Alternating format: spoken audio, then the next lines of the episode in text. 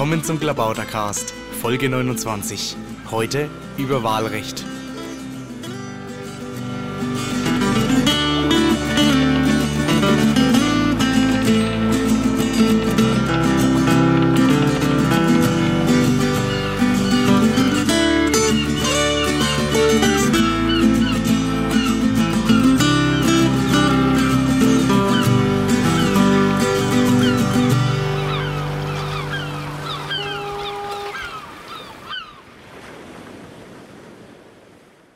Ja, willkommen zum Klabautercast. Heute mal aus der Bundesgeschäftsstelle der Piratenpartei, ein Novum. Und ich sitze hier mit Eberhard Zastrau. Eberhard Zastrau kennen vielleicht diejenigen, die äh, beim, den, den, die Landesmitgliederversammlung verfolgt haben im Stream. Da saß er nämlich vorne und war Versammlungsleiter oder einer aus dem Team, richtig? Ja, aus dem Team, ja. Genau. Ja, und sonst ist er auch in Erscheinung getreten. Du hast, glaube ich, mitorganisiert beim, äh, äh, bei der Teilnahme der Piratenpartei beim, äh, äh beim Gedenktag. In, Auf jeden Fall, das, äh, äh, da habe ich mich engagiert in den Gedenkstätten Sachsenhausen und ja. in den brandenburgischen Gedenkstätten. Und ja, ansonsten habe ich halt ein bisschen was gemacht im äh, Themenbereich Bau und Verkehr für die Piratenpartei. Und äh, das Thema, weswegen ich eigentlich zur Piratenpartei gekommen bin, ist äh, der Themenbereich Demokratie und Datenschutz. Und äh, ich denke mir, die Frage mit der Demokratie ist ja nun gerade auch eine, über die wir jetzt miteinander sprechen werden. Genau, also wir sprechen nicht über die anderen interessanten Themen, über die wir auch sprechen können. Da machen wir dann vielleicht nochmal eine Sendung. Ähm, aber heute wollen wir mal über, ja, äh, über Demokratie sprechen. Haben wir natürlich auch schon in anderen Sendungen. Also Schwerpunkt sollen hier dann eben auch äh, Wahlverfahren sein. Äh, so Stichwort kumulieren, panaschieren. Das wäre auch ein mhm. schöner Titel, glaube ich, für diese Folge, weil viele Leute ja gar nicht wissen, was das ist. Das klingt sehr exotisch. Man muss natürlich sagen, einige wissen schon, was das ist. Also insbesondere die Hörer aus Bayern, weil die das so gewohnt sind und die denken sich jetzt bestimmt, meine Güte, ne, muss man das noch erklären. Aber äh, also auch äh, Hörer aus Berlin oder NRW oder so, die haben ja äh, sowas noch nie gehört, denke ich. Und äh, von daher ist das schon interessant, darüber mal eine Sendung zu machen. Ja, wo fangen wir da am besten an? Äh, vielleicht fangen wir am besten da an, bei, bei der Frage an, warum ist die Frage, äh, Kumulieren und Panaschieren im Wahlrecht möglich zu machen, eine ganz wichtige Frage für die Demokratieentwicklung. Mhm. Also gewissermaßen die, die Grundlage. Warum äh, ist das eine vernünftige Forderung? Ist, man macht das ja nicht aus Jux und Tollerei, sondern man verspricht sich was davon. Ja, aber sollten wir da nicht erst erklären, was das überhaupt ist? Sonst schalten okay, die Leute gut. ab und sagen, naja, hm, die erklären jetzt, wie das alles zustande gekommen ist, aber wissen immer noch nicht, was es ist. Also kumulieren, okay. Wenn wir sagen, da, da denkt man irgendwie an Cumulus, also der Haufen auf Lateinisch, da wird was gehäuft ja, oder gehäufelt, heißt es glaube ich auch. Und beim Panaschieren, da gibt es, ähm, ja, das, das Wort Panaché aus dem Französischen ist halt äh, Mischung oder Vermischen, auch als Verb, Panaché. Und da ist eben äh, das Wort Panaschieren abgeleitet, äh, eben da wird was vermischt. Ja, jetzt kann man sich wahrscheinlich schon denken, in welche Richtung es geht. Also jetzt erklär mal. Diese beiden Verfahren. Ja, ähm, Wahlen finden ja traditionell so statt, äh, dass äh, Listen aufgestellt werden oder in Wahlkreisen Wahlkreisbewerber äh, nominiert werden. Und dann hat äh, der einzelne Bürger die Möglichkeit, äh, eine der Listen auszuwählen oder einen der Kandidaten auszuwählen in einem Wahlkreis. Mit Kumulieren und Panaschieren ändert sich das insofern, als äh, man äh, im Extremfall bei bayerischen Kommunalwahlen genau so viele Stimmen abgeben kann, wie Mandate zu vergeben sind. Also wenn es dann einen Gemeinderat mit 33 Mitgliedern gibt, dann kann der Bürger 33 Stimmen abgeben und kann äh, insofern dann auch äh, Kandidaten unterschiedlicher Parteien wählen, das ist das Panaschieren. Mhm. Oder er kann äh, auch ähm, einzelne Kandidaten ähm, stärker unterstützen, indem er ihnen bis zu drei Stimmen gibt. Das ist das Kumulieren, was in Bayern auch noch äh, richtig als Häufeln bezeichnet wird. Genau, also da häuft man einfach Stimmen auf einen Kandidaten. Ich merke jetzt genau. doch ein bisschen zu laut. Das okay. Weg. So, also beim äh, Kumulieren werden halt Stimmen angehäuft, also sagt es bis zu drei in Bayern. Und beim Panaschieren, das ist mir jetzt noch nicht so ganz klar. Also was vermischt man da eigentlich? Ähm, man ist nicht darauf angewiesen, seine Stimme nur einer Partei zu geben, mhm. sondern man kann Kandidaten unterschiedlicher Parteien dann auch mit seiner Stimme unterstützen. Und warum sollte man das tun? Äh, weil es äh, ja so ist, dass nicht immer äh, die Partei, die man vielleicht präferiert, nun auch die besten Kandidaten aufgestellt hat. Aha. Es kann ja sein, dass, also ich mache das immer an einem Beispiel fest, ich habe ein einziges Mal in meinem Leben ähm, meine Wahlkreisstimme einer Partei gegeben, der ich mit Sicherheit sonst bei den Zweitstimmen nie die Stimme gegeben hätte. Aber ich war fest davon überzeugt, dass man Rita Süßmuth wählen kann und habe sie demzufolge auch bei den Bundestagswahlen gewählt Aha. in meinem Wahlkreis. Ah ja. Ja. Ja, gut, das ist natürlich dann, äh, das, das kann man nachvollziehen. Also ähm, ich glaube, das habe ich auch schon mal gemacht, aber man hat natürlich hier nicht so viele äh, Möglichkeiten, weil es ja eben das Panaschieren nicht gibt. Also genau, muss deswegen muss man das einführen, ja. äh, nach meiner festen Überzeugung. Und äh, das kann eben einfach auch dazu beitragen, dass äh, die einzelnen Wahlbewerber unabhängiger werden von den Parteien, die sie irgendwann mal aufgestellt haben. Mhm. Wenn ich als Wahlkreisbewerber oder wenn ich als Listenbewerber die Möglichkeit habe, mit meinem eigenen Engagement meine Position oder meine Chance zu verbessern, mhm. äh, in ähm, den Landtag oder in den Bundestag zu kommen, dann ist das hilfreich. Und äh, dann äh, führt das vielleicht auch dazu, dass wir wieder mehr Bundestagsabgeordnete oder Landtagsabgeordnete bekommen, die ihre eigene Meinung vertreten und die sich nicht äh, so äh, bedingungslos den, den Fraktionszwängen unterwerfen. Und genau darauf mhm. kommt es mir eigentlich an, dass die Position des einzelnen Abgeordneten wieder gestärkt wird. Mhm. Ja, ja, das ist natürlich äh, auch wichtig. Also ich halte das äh, wirklich ähm, auch eben gerade für den Fraktionszwang für wichtig, weil es dann eben weniger Fraktionszwang gibt. Genau. Da muss eben jeder wirklich für seine Taten dann auch verantwortlich sein und äh, äh, will sich damit ja auch profilieren und äh, eben unabhängig von der Partei. Also das würde sozusagen die Parteien auch irgendwie schwächen in der Hinsicht. Ja, also ich denke schon. Wie sieht denn das jetzt aus in Deutschland? Also Bayern haben wir jetzt schon gehört, macht das. Und gibt es das auch noch in anderen Bundesländern? Ähm, also Bayern macht das das auch schon mal rausgesucht. Bayern macht das bei den Kommunalwahlen ja. und äh, schon traditionell. Baden-Württemberg macht das bei den Kommunalwahlen auch und auch das schon traditionell. Ähm, das Verfahren, was dort angewendet wird, hat eben äh, auch ähm, ein paar praktische Nachteile. Wenn ich äh, zur Wahl gehe und dann einen Stimmzettel bekomme, der die Größe eines Tischtuches hat, dann wird das etwas schwierig damit.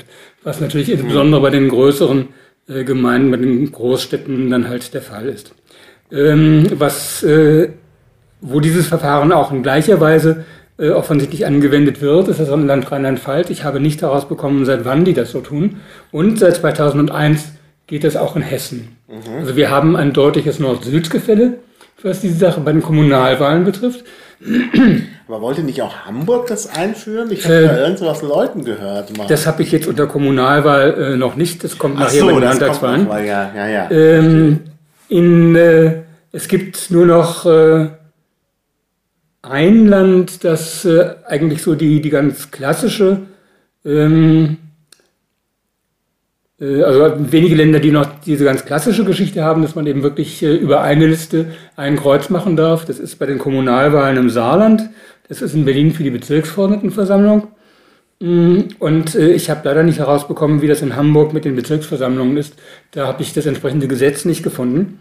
Aber bei der Landesebene in Hamburg ist äh, Hamburg wirklich ganz vorne inzwischen, ähm, wobei ich glaube, dass die Bremer Lösung äh, mich ein kleines bisschen mehr überzeugt als die hamburgische.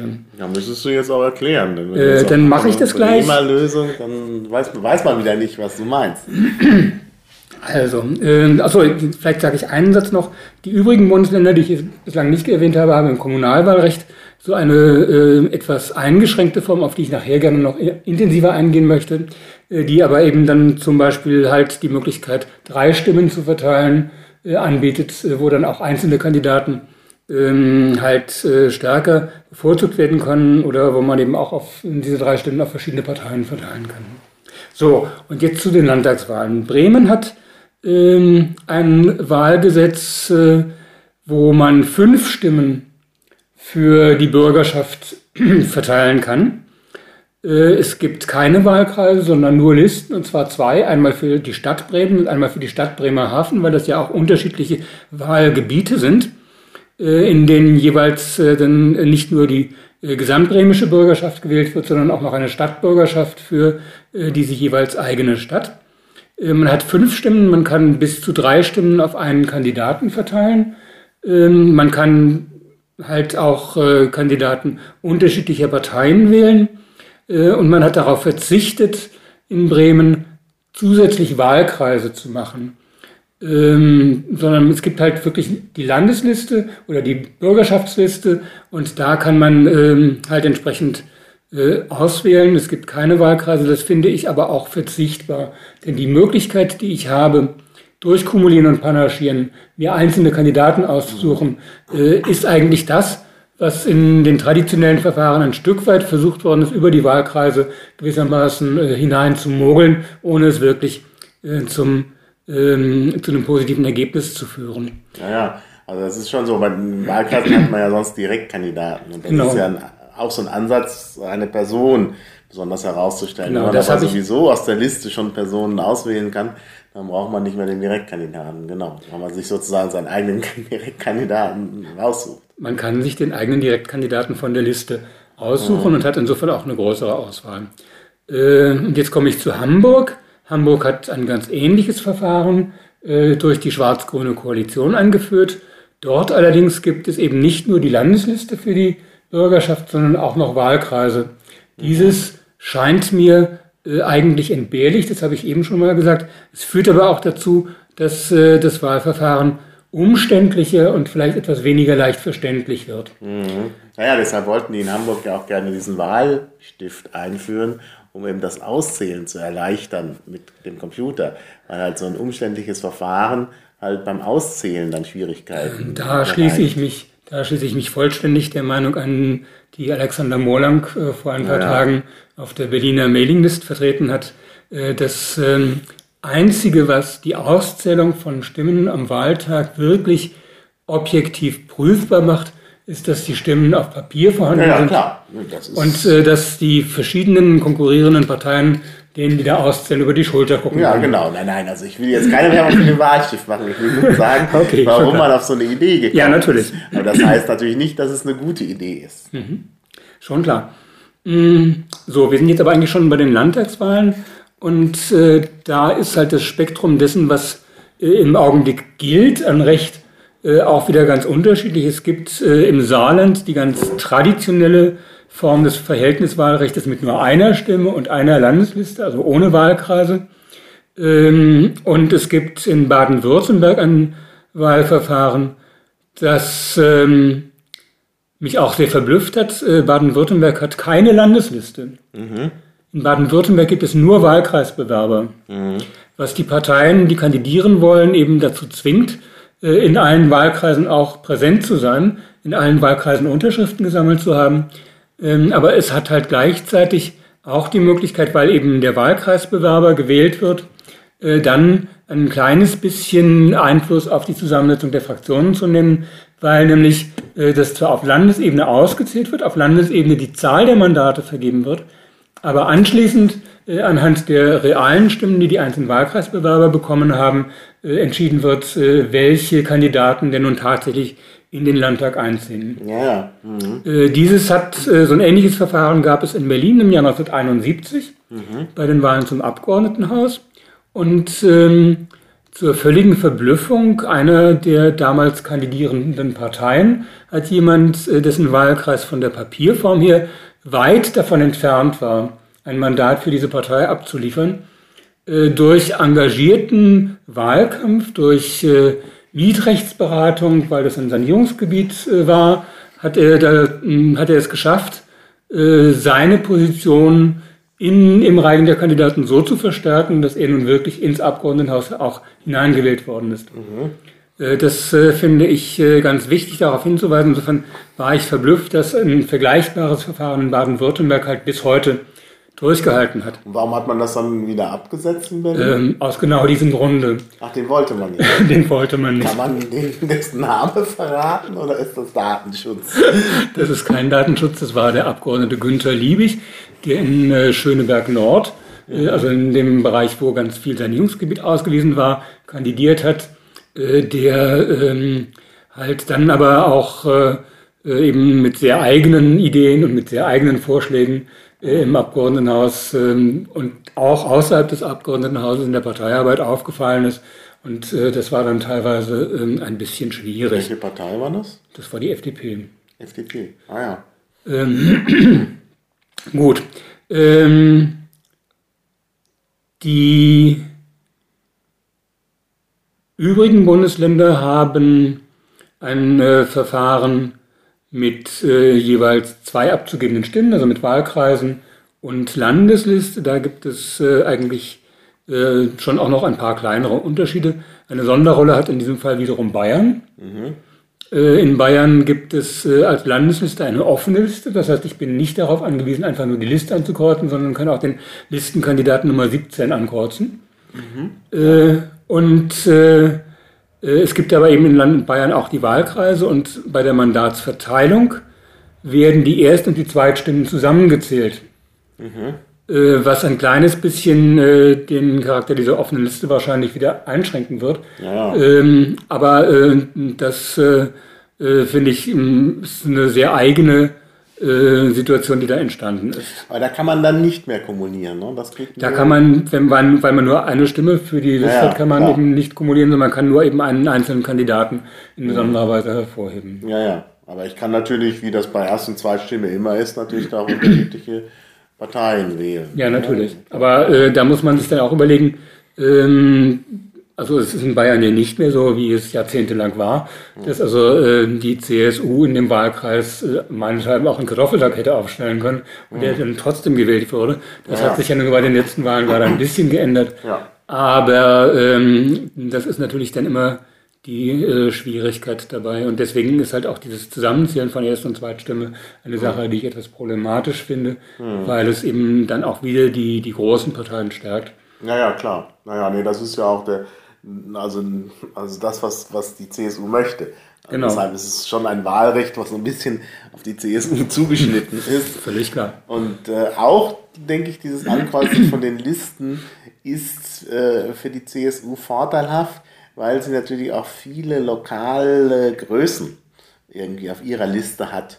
Und dann ist es vielleicht tatsächlich so, wenn man auch direkt eine Person ankreuzen kann, dann kreuzen es vielleicht viele obwohl sie lieber vielleicht SPD oder FDP oder sonst was wählen oder vielleicht es auch tun mit der Zweitstimme, dann aber ihren guten Freund, den sie von vor Ort kennen, Platz 17 auf der CSU-Liste an und schon hat die CSU schon wieder eine Stimme. Und ja, das ist ja, natürlich hm. also doppelt eigentlich ein, ein Kalkül. äh, natürlich. Ja, ja. Da sieht man eben, wie man mit Wahlverfahren schon Politik machen kann. Auf jeden Fall, das ist ja. genau das, was passiert. Es kann auch gelegentlich halt wirklich zu äh, Dingen führen. Also ähm, in Niedersachsen äh, gibt es seit langem halt dieses äh, Wahlverfahren, dass man eben in Mehrmandatswahlkreisen äh, jeweils drei Stimmen abgeben kann. Mhm. Das äh, führte dazu, dass äh, in einer Stadt äh, der äh, langjährige Bürgermeister äh, nein, das ist nicht der Verwaltungs-, der stellvertretende Verwaltungschef, sondern das war in diesem Fall der stellvertretende Sitzungsleiter des Rats mhm. äh, dass der Bürgermeister immer wieder gewählt wurde, obwohl er nun schon längst nicht mehr wollte. Er war alt und gebrechlich und war der Meinung, ich möchte nicht mehr, aber er wollte sich halt nochmal aufstellen lassen, um einfach seine, seine äh, Fähigkeit, Stimmen zu ziehen, für die Partei auch noch äh, einzusetzen. Allein es hat halt äh, dann immer zu Ergebnissen geführt, die von ihm selber gar nicht mehr intendiert waren. Ja gut, aber ich meine, wenn man nicht mehr will, dann darf man halt auch nicht mehr. Völlig klar. Halt so also bei geschlossenen Listen lässt man sich dann auf den letzten Platz der Liste aufstellen, ja, weiß, ja. damit bin ich außerhalb jeder Gefahr und äh, führt aber trotzdem dazu, dass äh, die ähm, die äh, Wähler halt sehen, der ist weiterhin auch mit äh, mhm. für seine Partei unterwegs. Genau, genau. Das ist äh, prima eine gute Sache. Ja, ja. Ähm, jetzt aber doch mal, ähm, warum soll sich die Piratenpartei jetzt einsetzen für so ein Wahlverfahren, bei dem man kumulieren und panaschieren kann? Was ist der Vorteil, sagen wir mal? Ähm, wir haben das Problem, dass äh, wir viel zu viele Parteisoldaten ja. in den Parlamenten haben und viel zu wenige äh, unabhängige Köpfe, die auch mal ihre eigene Entscheidung treffen. Wir haben das Problem, dass wir in der Gesellschaft an viel zu vielen Stellen inzwischen äh, Partei beherrschte oder parteibeeinflusste Situationen haben. Wir haben das gerade mitgekriegt mit der Wahl des bayerischen äh, Rundfunksintendanten. Wir ja. haben es mitgekriegt mit äh, äh, dem Nachfolger, der aus dem ZDF dann äh, in äh, das Bundespresseamt gegangen ist. Ja. Und ähm, ich denke mir, äh, diese Entwicklung äh, ist nicht gut, sondern wir müssten eigentlich versuchen, diese Entwicklung wieder zurückzudrehen. Und ich glaube, dass man das zum einen natürlich machen kann, indem man an ganz vielen Stellen versucht, Gesetze aufzustellen. Diese Gesetze führen nur dazu, dass die Parteien versuchen, sie zu umgehen. Mhm. Ähm, die einzige Möglichkeit, das äh, zu korrigieren, scheint mir zu sein, dass ähm, eben äh, halt an der Stelle, wo die Parteien ureigens äh, eine Aufgabe haben, nämlich in den Parlamenten, dass man da dafür sorgt, dass da wieder unabhängige Köpfe hineinkommen. Ja. Und deswegen ist das in meinen Augen äh, der wichtigste Aspekt oder einer der wichtigsten Aspekte, äh, wie man Politik verändern kann, um mehr Demokratie in äh, den Staat und in die Gesellschaft hineinzutragen. Ja, jetzt hast du schon das Stichwort mehr Demokratie genannt. Da gibt es auch einen Verein,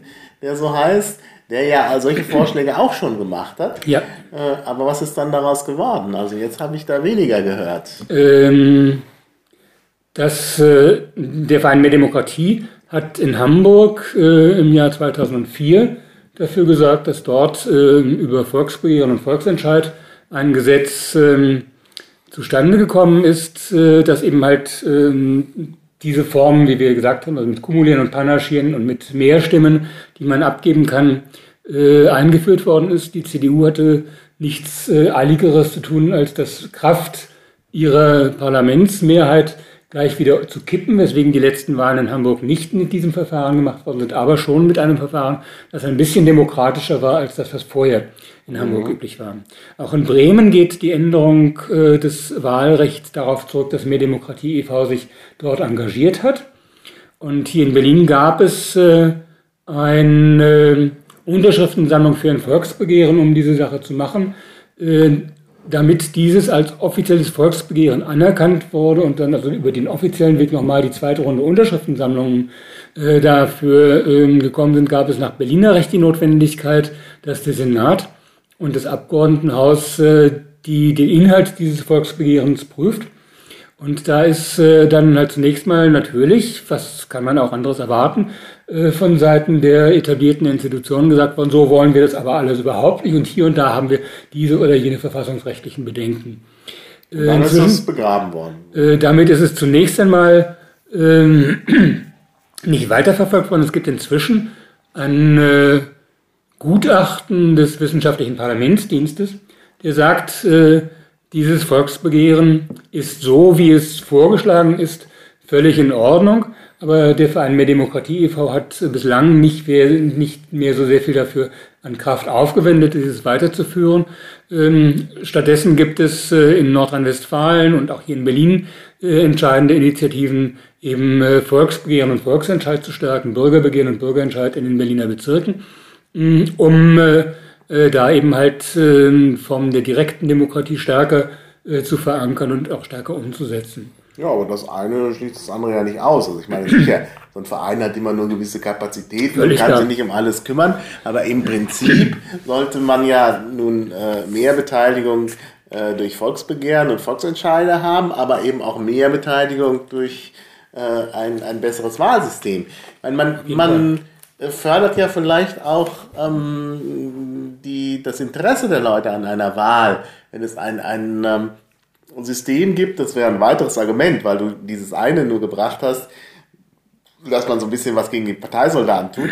Aber man kann vielleicht auf diese Weise mehr Leute mobilisieren, zur Wahl zu gehen, wenn sie das Gefühl haben, wir können wirklich was ausrichten. Genau, das ist äh, die Sache, die auf jeden Fall auch mit dazukommt.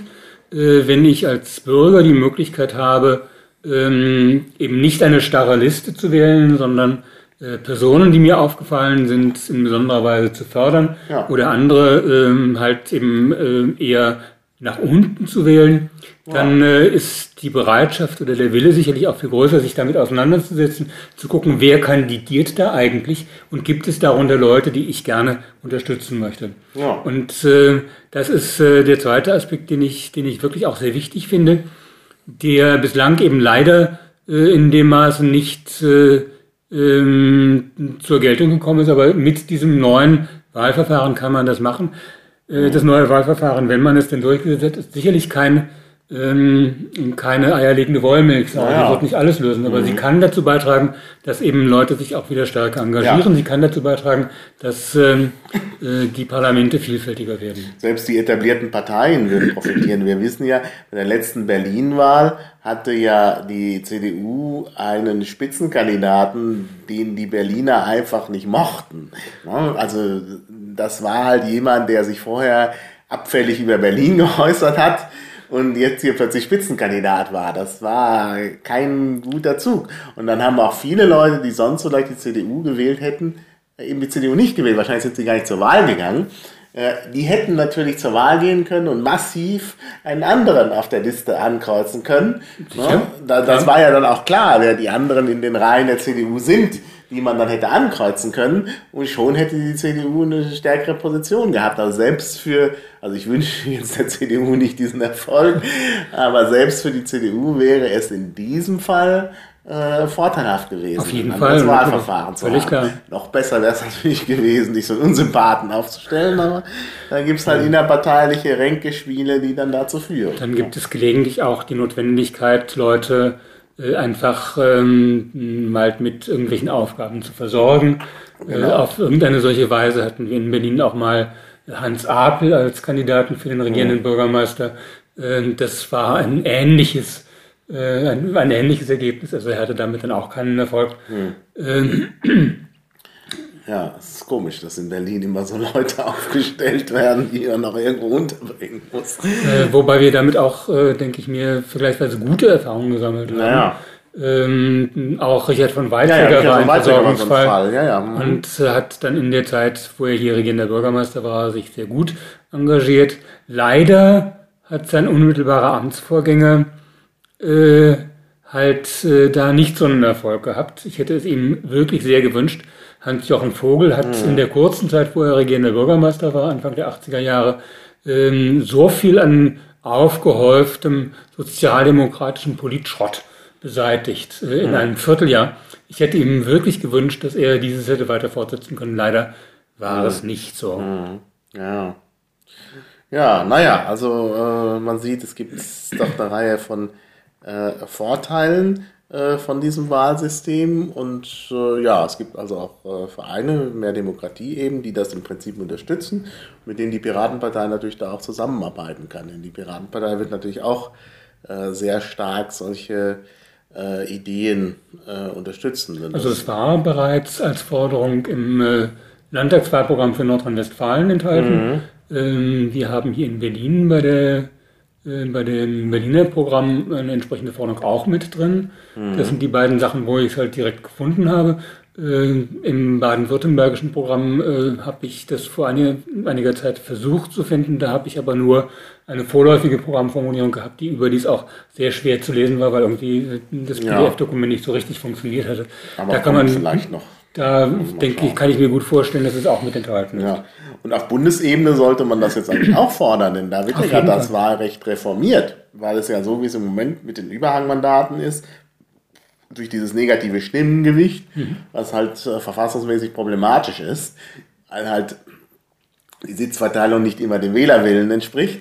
Äh, und da muss man halt reformieren. Das wird ja auch gerade, glaube ich, gemacht. Da sind ja irgendwelche äh, Leute dabei, und da könnte man doch solche Ideen jetzt auch mal einbringen. Äh, das wäre ganz wichtig.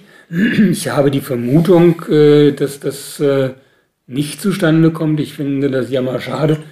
Die Parteien haben ja vorher schon signalisiert, dass sie das auf ganz kleiner Flamme versuchen wollen zu ändern. Also gerade eben die Anpassungen zu machen, um den strukturellen Fehlern des gegenwärtigen Auszählsystems zu äh, entkommen, ähm, die eben dazu führt, dass wenn irgendwo jemand eine Stimme mehr bekommt, es sein kann, dass er ein Mandat verliert dafür. Mhm.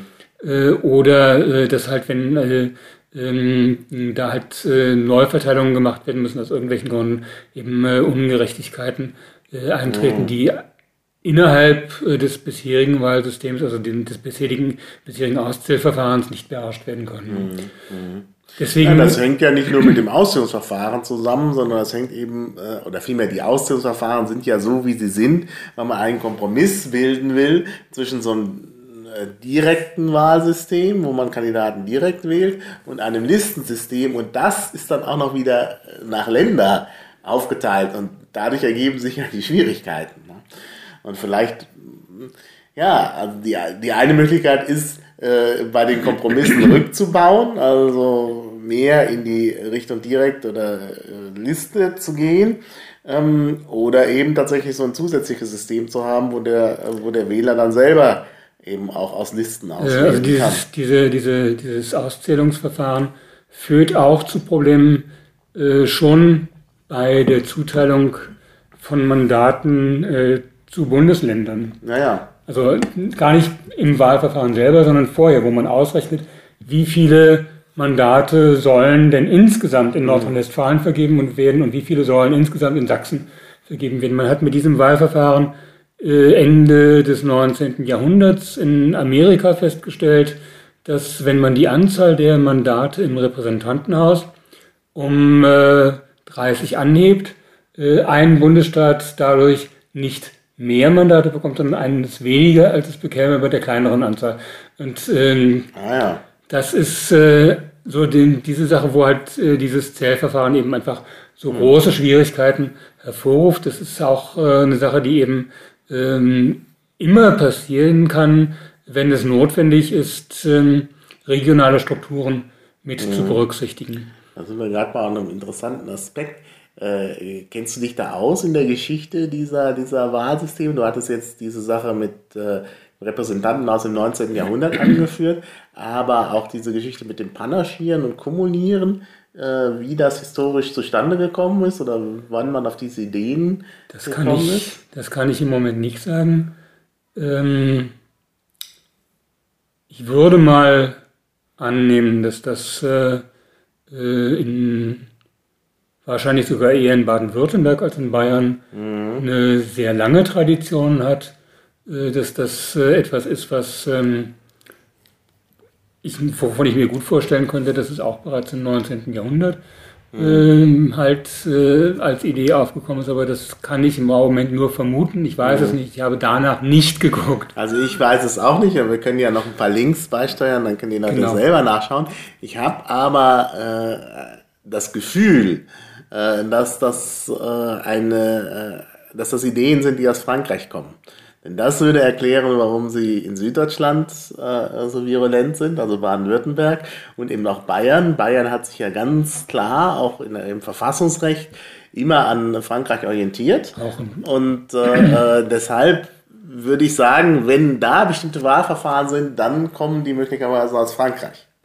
Äh, wobei Frankreich andererseits äh, mit dem romanischen Mehrheitswahlrecht, das heute in der Französischen Republik benutzt wird, äh, da ganz andere Wege geht. Ja, ja, das ist ja dann später vielleicht anders geworden in genau. Frankreich. Genau. Aber ja, in mhm. der äh, Dritten Republik und vorher gab es vielleicht andere Vorstellungen. Klar. Also der Einfluss, genau der Einfluss der Französischen Revolution, um es auf den Punkt zu bringen, in Süddeutschland, also sicherlich dann auch durch, durch Napoleon mit äh, halt verursacht, der ist unbezweifelbar und man sieht es ja eben auch äh, in einem Bereich, wo ich mich, was diese Sachen betrifft, besser auskenne. Man sieht es im Strafrecht. Mhm. Das bayerische Strafrecht von 1813 ist das fortschrittlichste, was es äh, je gegeben hat.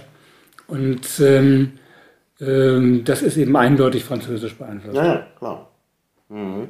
Ja. Und da ist ein wichtiger Punkt, wo wir schon beim Recht sind, was ich ja interessant finde, dass das französische Recht im Gegensatz zu der deutschen Rechtstradition eben das Individuum nicht so erziehen will, während im, im, im, deutschen Recht soll immer das Individuum verbessert werden und so. Und deshalb gibt es halt viele Gesetze, äh, die sich sehr stark äh, einmischen in das Privatleben der Menschen. Und das ist halt in Frankreich weniger der Fall, weil man mhm. da sagt, nicht das Individuum wird erzogen, sondern der Staat wird organisiert. Und das ist halt in Deutschland halt immer ein bisschen anders. und das ist auch die ganze deutsche Tradition. Und deshalb finde ich, also kann man ruhig mal von Frankreich ein bisschen lernen. Das finde ich auf jeden Fall richtig. Ja.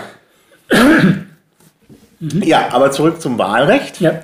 Ähm, wir haben jetzt ja sehr viel über Kumulieren und Panaschieren gesprochen, aber es gibt ja, glaube ich, noch andere Aspekte, die man da äh, Also es gibt natürlich, es gibt natürlich äh, das, äh, worüber alle kleinen Parteien immer äh, sich ärgern und wo sie immer versuchen, was zu ändern. Das ist die Sache, dass es die 5%-Hürde gibt. Genau. Ähm, da denke ich mir, ist es vernünftig und sinnvoll, äh, bei den Landtagswahlen äh, das ähm, auf eine 3%-Hürde zu senken.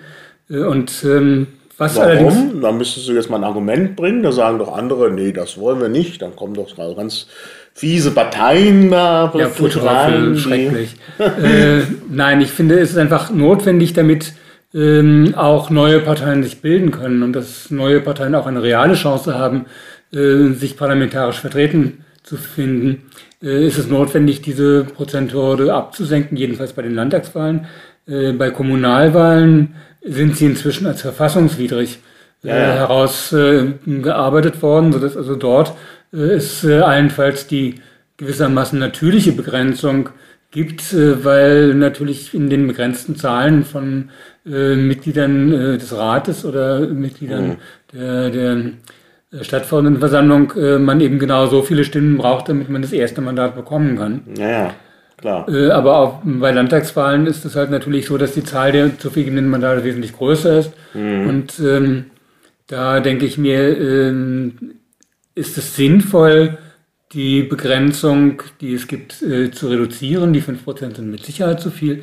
Und äh, ich glaube, dass es ein guter erster Schritt wäre, da auf drei zu, zu mhm. gehen. Mhm.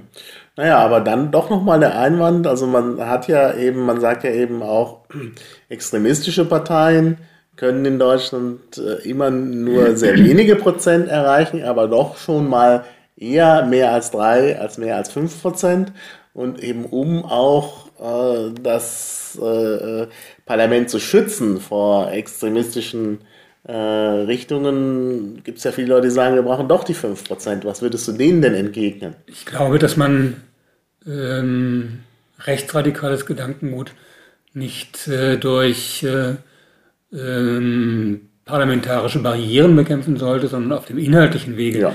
Und äh, solange es Mitglieder der Bundesregierung gibt, die äh, bei dem, was sie öffentlich verkünden, äh, geradezu diesen radikalen Parteien zuarbeiten. Solange, äh, denke ich mir, ist das äh, ähm, ja der falsche Weg zu sagen, wir machen das über eine 5%-Hürde, ja. diese extremen Parteien draußen vorzuhalten.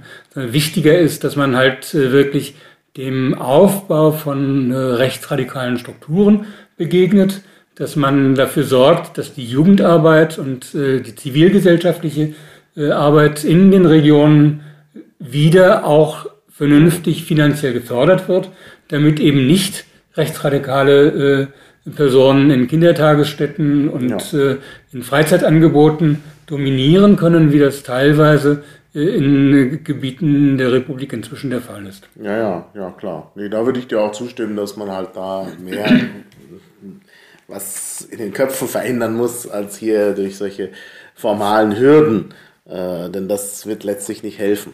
Das ist klar. Ja, ja gut, also da haben wir das mit der, mit der 5%-Hürde, 3%-Hürde, das denke ich auch, da muss, äh, da muss was geschehen. Man könnte natürlich auch darüber nachdenken, die Parlamente zu verkleinern. Ich glaube, dass das äh, keine gute Lösung ist. Äh, die, die Arbeitsbelastung, die jetzt schon von den Abgeordneten mhm. äh, zu machen und zu bewältigen, ist, ist äh, schon sehr groß. Man kann versuchen, diese Arbeitsbelastung dadurch zu reduzieren, dass ähm, man die Auseinandersetzung mit Lobbyistenverbänden reduziert, äh, was ich für vernünftig hielte. Mhm. und äh, wenn man vielleicht auch versucht, äh, die eigene Kraft der Abgeordneten, also zum Beispiel durch qualifizierte Mitarbeiter, mhm. zum Beispiel durch einen vernünftigen wissenschaftlichen Parlamentsdienst, dafür äh, zu stärken, dass sie eben auch unabhängiger werden von den Einflüsterungen mhm. äh, irgendwelcher ähm, Lobbyverbände. Dann denke ich, ist das eine ganz wichtige und ganz wesentliche Sache.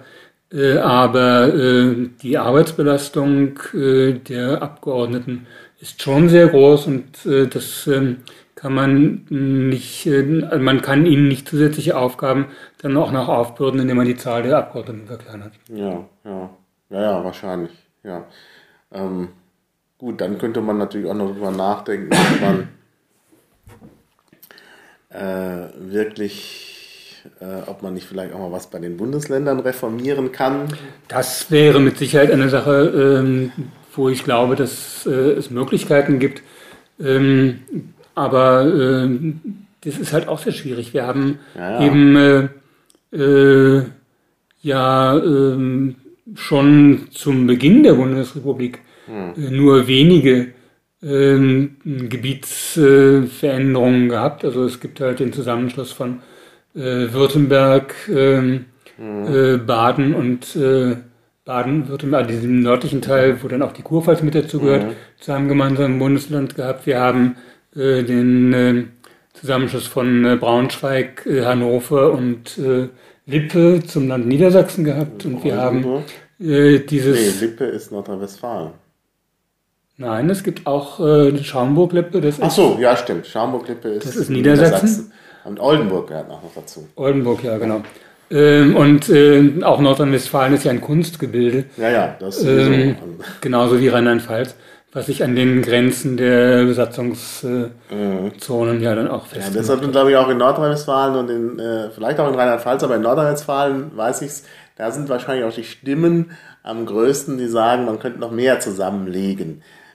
Also ich bin ja in Nordrhein-Westfalen zur Schule gegangen und mir war das nie so, also dieses Bundesland war für mich immer was Künstliches. Also ich habe mich da nie mit identifizieren können. Mhm. Jetzt sehe ich aber, wo ich ja in Bayern berufstätig bin, dass äh, es da durchaus ein ganz starkes äh, Gefühl gibt, also insbesondere, ich bin ja in Franken äh, und da ist das noch ausgeprägter. Man ist halt Franke und nicht Bayern, aber äh, Bayer, aber wenn es irgendwie, äh, manchmal ist man auch Bayer, aber also es wäre völlig undenkbar, glaube ich, dort, wenn man sagen würde, ach, ihr müsst jetzt ein großes Bundesland mit Baden-Württemberg oder noch schlimmer mit Thüringen oder Sachsen bilden.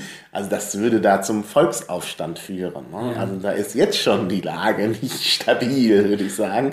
Aber das würde erst recht, also das würde also keiner wollen. Ich, ich sehe auch äh, ähm, solche Notwendigkeiten, wenn man es dann wirklich als Notwendigkeit ansieht, äh, Länder zusammenzulegen, eher im nördlichen Teil des Bundesgebietes. Genau. Genau. Ähm, ich kann mir gut vorstellen, dass es vernünftig wäre, ein Bundesland aus Bremen und Niedersachsen mhm. zu bilden.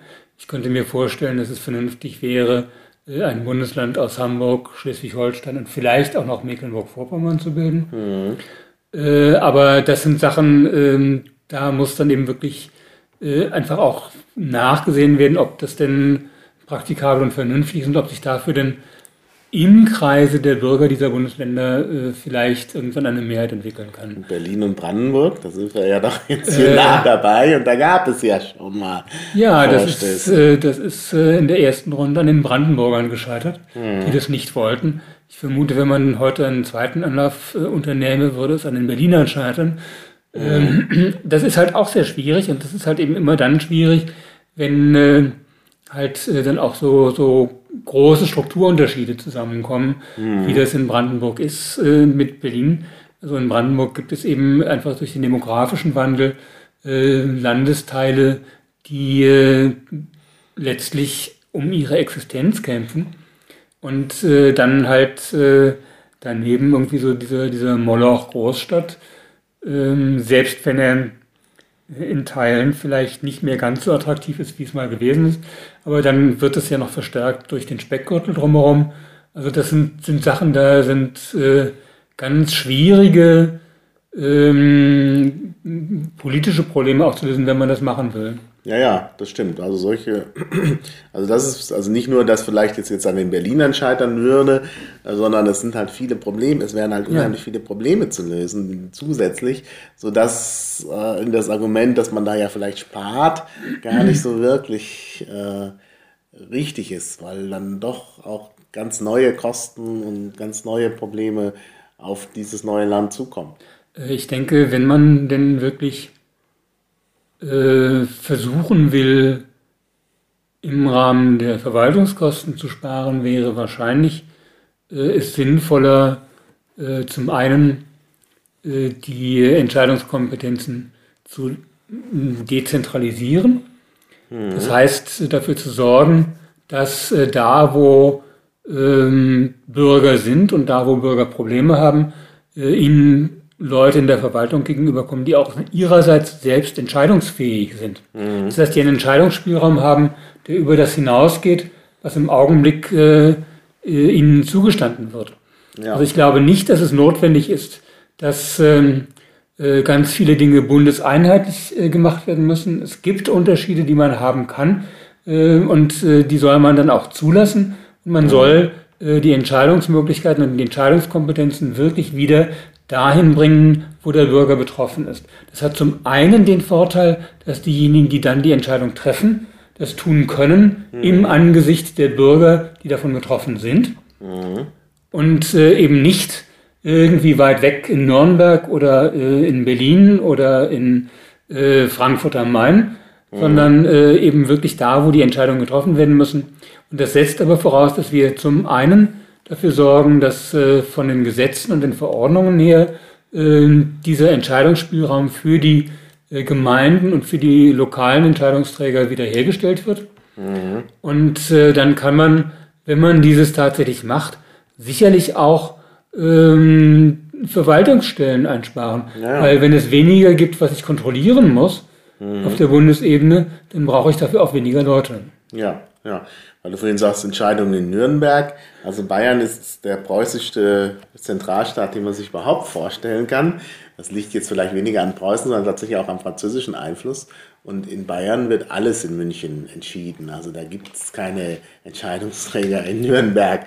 Also natürlich gibt es Entscheidungsträger in Nürnberg für Nürnberg, aber was weit weg ist von Nürnberg, wird nicht in Nürnberg entschieden, sondern wenn dann in München. Ich meinte eine, ist, meinte eine Bundesinstitution, die in Nürnberg ansässig ist. Ach so, jetzt weiß ich, was du meinst. Okay. ja, aber bayerische Angelegenheiten oder fränkische Angelegenheiten müssen auch in München entschieden werden. Völlig das ist halt so. Und das muss man vielleicht auch ändern. Also ich glaube, das, da sind wir jetzt eigentlich wieder beim Thema mit den Wahlen äh, oder sind jedenfalls nah dran.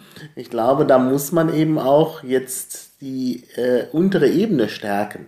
Äh, es ist ja jetzt, wenn man sich mal Berlin anschaut, aber das gilt ja für die anderen Bundesländer auch, da ist eben auf der Bezirksebene, also diese Bezirksverordnetenversammlungen haben kein Haushaltsrecht, die haben eigentlich überhaupt nichts zu sagen.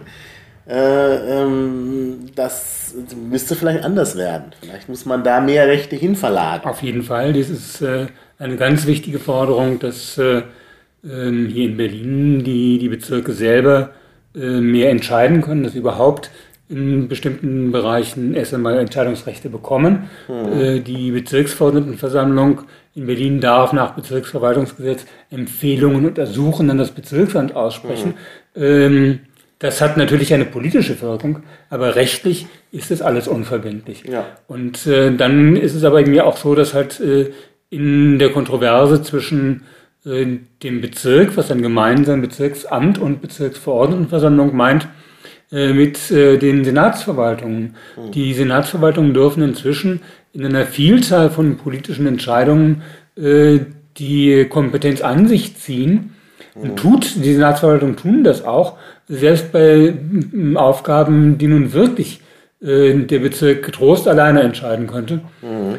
Ähm, was weiß ich, dann wird eben damit argumentiert, hier handelt es sich um eine Entscheidung, die die City West, also den zentralen Einkaufsbereich der Stadt äh, äh, betrifft. Äh, und da darf es nicht sein, dass das Bezirksamt äh, über irgendwelche Kleinigkeiten wie das Aufstellen von Currywurstbuden entscheidet, sondern das wollen wir im Sinne eines gesamtstädtischen äh, ja. guten Aussehens dann bitte schon auf der Senatsebene entscheiden. Mhm. Solcherlei Dinge sind Unfug bis zum Anschlag. Mhm. Ja, aber das gibt es, wie gesagt, ja in anderen Ländern auch. Also in, in, in Bayern ist es ja so, dass man ja die verschiedenen äh, Ministerien in München hat, die dann nochmal in der Staatskanzlei durch Referate gespiegelt werden. Da gibt es dann für jeden Bereich noch ein Referat.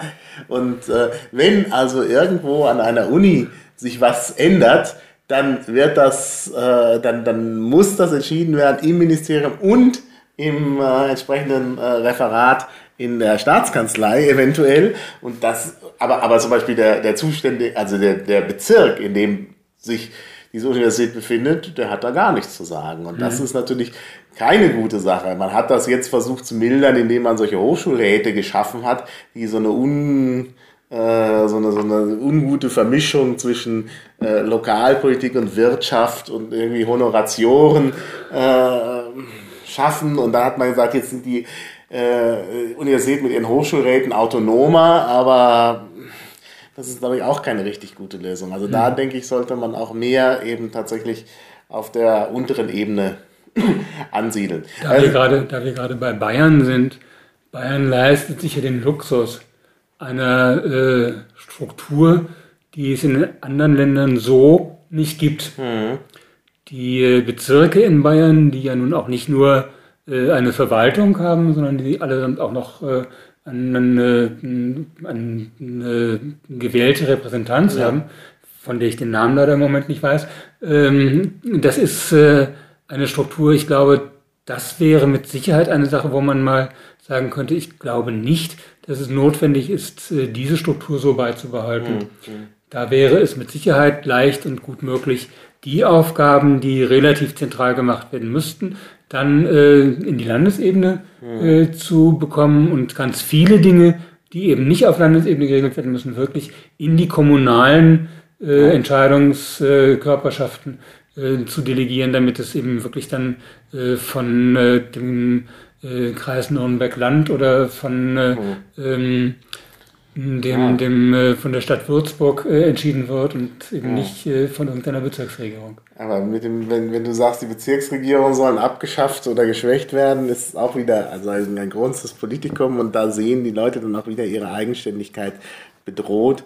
Und das wird natürlich auch schwer durchsetzbar sein. Also das, äh, da wäre ich sehr vorsichtig. Ja, Seehofer möchte ja gerne. Also er hat ja schon da angefangen rumzumäkeln, äh, an, insbesondere auch am Bezirk Oberfranken, äh, der ja äh, ein ganz schwieriger Bezirk ist, weil halt dort sehr viele ethnische, religiöse Grenzen durchgehen. Das ist das Außenstehende ist einem das gar nicht so richtig klar. Also es gibt die äh, östliche Seite Bayreuth, wo man halt äh, traditionell protestantisch ist. Ja, das gehörte ja mal zum Haus äh, das, äh, Hohenzollern, Brandenburg-Ansbach. Und auf der anderen Seite haben wir ähm, äh, Bamberg äh, mit äh, also einer ganz starken katholischen Tradition, die ja auch noch gestärkt wurde durch die Gegenreformation. Äh, die Stadt Bamberg ist ja mal zum Protestantismus übergewechselt und dann also wieder ganz heftig von den Jesuiten zurückgeholt worden. Dort sitzt der Erzbischof. In Würzburg, äh, Würzburg ist auch ein wichtiges Bistum. Äh, das sage ich jetzt nicht mehr Oberfranken. Aber bleiben wir bei Oberfranken. Also mhm. da haben wir halt äh, diese Tradition. Und äh, äh, da ist also so eine starke Demarkationslinie allein schon in dem Bezirk. Also ähm, und, und von daher will eigentlich jeder sehr autonom sein und also lieber den Bezirk nochmal spalten, als zu sagen, nee, jetzt gehen wir ja alles auf und Oberfranken wird aufgelöst oder wird zusammengelegt mit, mhm. mit Mittelfranken, Unterfranken zu irgendeinem Großraum Franken oder so. Also das wäre völlig, also das wäre für viele Leute entsetzlich. Mhm. Zumal natürlich dann auch äh, so ein bisschen dieser Ausgleich katholisch-evangelisch dann möglicherweise, wenn es mit Mittelfranken zusammengeht, auch zugunsten des Evangelischen plötzlich äh, verschoben würde und das würde dann auch wieder keiner wollen. Also das ist eine ganz schwierige Geschichte. Aber Solche Dinge sind immer unendlich schwierig, ja, ja. weil sie äh, zum einen eben mit ganz viele, mit ganz viel Geschichtsbewusstsein verhaftet sind und mit ganz viel äh, regionaler Identität und regionalem Selbstverständnis, natürlich. Aber ich glaube, äh, dass ähm, man da dennoch nicht äh, äh, einfach sagen kann, man lässt das alles einfach so weiterlaufen, mhm. sondern man muss mhm. sehen, wo Möglichkeiten existieren, etwas neu zu machen, etwas anders zu machen ja. als bislang. Und äh, da, das ist ein langer Diskussionsprozess, das ist ein langer Meinungsbildungsprozess, ja. aber man muss, denke ich mir, durchaus auch dafür sorgen, dass diese Diskussion geführt wird. Ja, genau. Gut, wir sind jetzt ein bisschen abgekommen vom Wahlsystem. Ja. da gibt es aber doch noch, noch einen Punkt wenigstens, den ich äh, unbedingt ansprechen möchte. Das ist ja auch die äh, Dauer der Legislaturperioden. Das ist ja auch unterschiedlich in den einzelnen Bundesländern, beziehungsweise auf den einzelnen Ebenen auch. Ähm, wie ist denn da deine Meinung? Sollte man eher verkürzen, verlängern? Da gibt es ja auch Diskussionen. Es gibt Diskussionen. Ja? Es war früher üblich, dass die Wahlperiode vier Jahre lang ist und man dann neu wählt. Äh, es ist inzwischen so, dass sich in ganz vielen Stellen eben die Dauer der Wahlperiode auf fünf Jahre äh, verlängert hat, ähm, einfach um ähm, also der pragmatische Hintergrund, der einem dann gesagt wird, ist der, wir wollen nicht, dass permanent Wahlkampf ist. Äh, das äh, ist natürlich eine Sache, die man jedenfalls dann äh, akzeptieren kann, wenn man der Meinung ist, dass ähm, die Zeit des Wahlkampfes eine ist, in der nicht politisch agiert werden kann, sondern das ist unsinnig, sondern dass man dann halt also wie das ja Angela Merkel als Bundeskanzlerin nun seit äh, der äh, seit dem Wahlkampf zu den Bundestagswahlen gemacht hat, äh, Entscheidungen eben nicht trifft, weil immer irgendwo die nächste Wahl ansteht. Ja. Äh, das, äh, denke ich mir, kann es nicht sein, sondern äh, der, der wichtige Punkt wäre, dass äh, die Politik äh, und die, die Parteipolitik sich ehrlich macht, dass sie sagt, was sie will und dass sie demzufolge dann auch in Zeiten, in denen Wahlkampf ist, genau das, was sie will, auch umsetzen kann. Im Gegenteil, dass sie dann vielleicht sogar gerade besonders äh, daran interessiert ist, das zu tun, um ihre eigene Glaubwürdigkeit und äh, ihre eigene Konsequenz auch deutlich zu machen. Mhm. Ja, das glaube ich auch. Also ich finde, ein permanenter Wahlkampf wäre nicht schlecht und äh, das kann man, also ich denke, die, die Legislaturperiode sollte eher kürzer als lang sein. Äh, das würde auch zu einer besseren, also zu einer weiteren Demokratisierung führen. Also man soll im Übrigen auch nicht so tun, als gäbe es nicht andere Länder, äh, wo die Wahlperioden kürzer sind. In Schweden mhm. wird alle drei Jahre der Reichstag gewählt. Mhm. Äh, es ist mir bislang nicht gesagt worden, dass man damit in Schweden unzufrieden sei. Ich mhm. glaube auch, dass es eine ganz gute Sache ist, wenn man eben häufiger wählen kann, wobei ich sagen würde, aufgrund der deutschen Tradition ist das mit den vier Jahren eine vernünftige ja. Regelung. Mhm. Äh, und ähm, äh, da muss man eben einfach äh, sehen, dass man das vielleicht auch wieder hinbekommt dort, wo die Wahlperiode im Augenblick äh, sich auf fünf Jahre verlängert mhm. hat. Mhm. Ja, genau. Ja, gibt es sonst noch einen Aspekt, den wir vergessen haben, den wir noch unterbringen müssten? Ähm, es gibt einen Punkt. Ja, dann. Äh, der ein kleines bisschen dann allerdings auch eigentlich eine Überleitung sein könnte zu einem nächsten Thema. Aha, ja, dann kann man ihn ja trotzdem ansprechen, dann wissen wir, das genau. nächste Thema müssen wir äh, auch mal bringen in absehbarer Zeit. Ähm, das wäre auch ein, eigentlich ein größeres Thema noch. Wir haben im Augenblick äh, halt äh, im Bereich des Kommunalwahlrechts die Möglichkeit, dass äh, jedenfalls äh, Ausländer, die in der Europäischen Union zu Hause sind, äh, als Staatsangehörige mitwählen können. Mhm. Dieses finde ich sehr vernünftig. Ja. Ähm, und ich kann mir auch vorstellen, dass man im Bereich des Kommunalwahlrechts das auch darüber hinaus erweitert.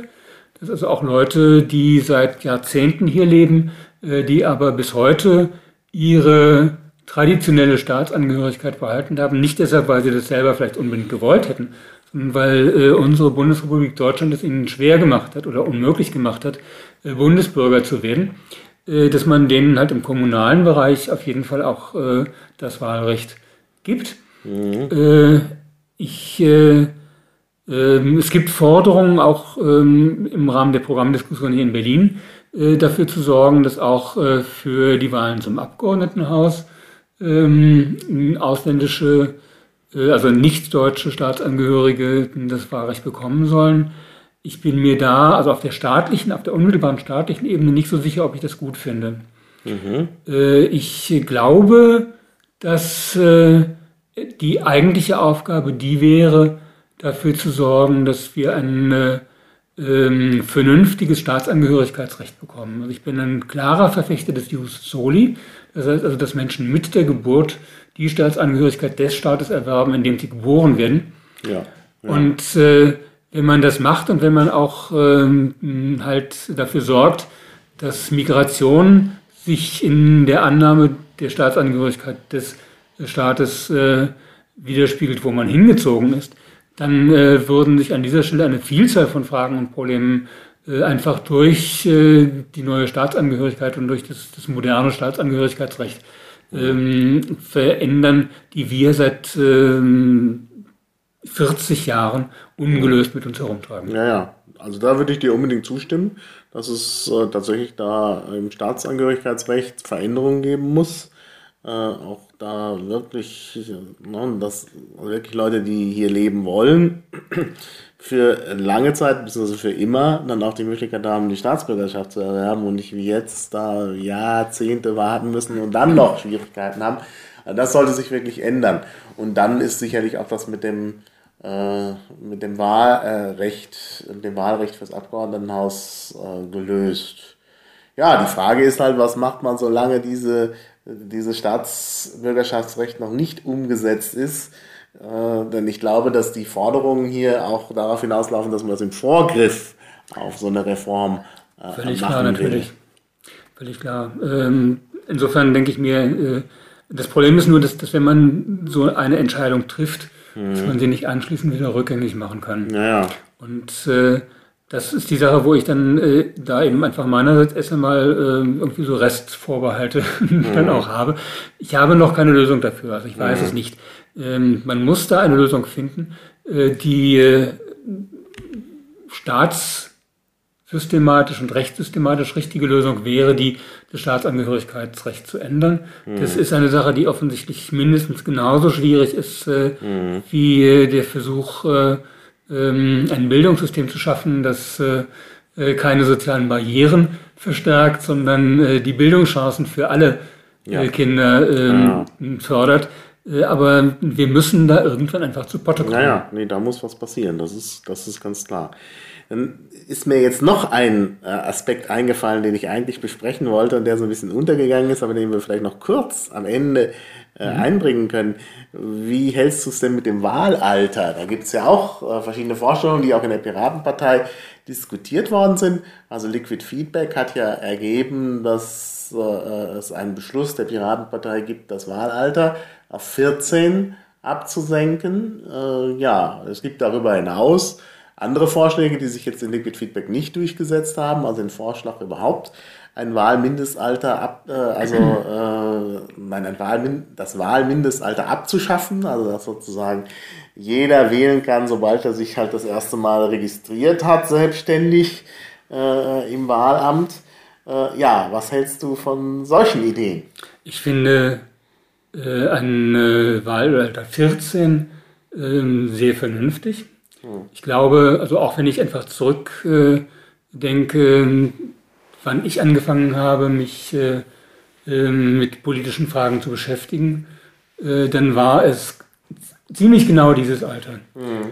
Und ich finde es vernünftig, wenn Menschen, die in diesem Alter anfangen, sich politisch auseinanderzusetzen, dann auch die Möglichkeit haben, über den Wahlen mitzuwirken. Mhm. Ähm, was die Überlegung betrifft, gewissermaßen von der Geburt an äh, jedenfalls auch das Wahlrecht, was ja nicht heißt, dass dann auch tatsächlich jemand wählen geht. Äh, das dürfte im Alter von anderthalb Jahren noch ein bisschen schwierig sein.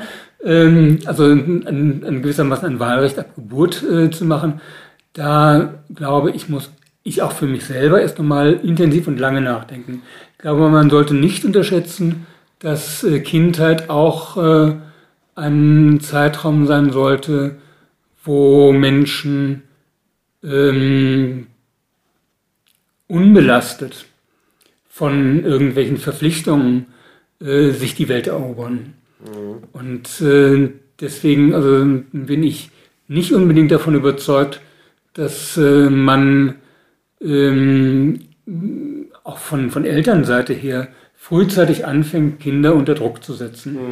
Mhm. Also ähm, ich denke, dass, dass Kinder auch genügend eigene Neugier mit sich ähm, bringen, äh, dass sie solche Form gezielter äh, Lerninstrumentalisierung nicht brauchen, mhm. sondern äh, dass sie, äh, man sollte sich als Eltern lieber Zeit nehmen, Fragen zu beantworten, mhm. äh, als ähm, Aufgaben zu verteilen. Mhm. Ja. Ja, das ist natürlich auch ein wichtiger Aspekt. Und dann muss man natürlich sehen, wäre ja sowieso erst möglich, wenn die Kinder lesen und schreiben natürlich, äh, können, denn sonst äh, geht's halt nicht. Ähm, man muss zwar nur ein Kreuzchen machen, aber man muss ja lesen, wo man das Kreuzchen macht. Äh, Was auch also, nicht zwingend ist. Also es gibt äh, Staaten auf dieser Welt, wo der Anteil von Analphabeten größer ja, ja. ist. Ja, da gibt klar. es dann Symbole, die für die einzelnen Parteien genau, genau. Aber damit kann man weder kumulieren noch panaschieren. Ja, ja, ja, ja. Nee, das habe ich auch äh, äh schon mal gesehen, dass äh, also in irgendeinem Wahlzettel aus einem afrikanischen Land, wo man sehr schön sehen kann, wie man sich auf dieses Problem eingestellt hat durch äh, Bilder und Symbole und so. Und ja, das, das ist natürlich auch möglich, aber naja, äh, es ist halt hier anders. Also wir haben halt hier zum Glück nicht so eine hohe Analphabetenrate. Die gibt es auch, die Analphabeten. Und deshalb ist halt eben äh, das, äh, äh, das Wählen an, an Lesekenntnisse äh, gebunden. Und die muss man natürlich erstmal erwerben.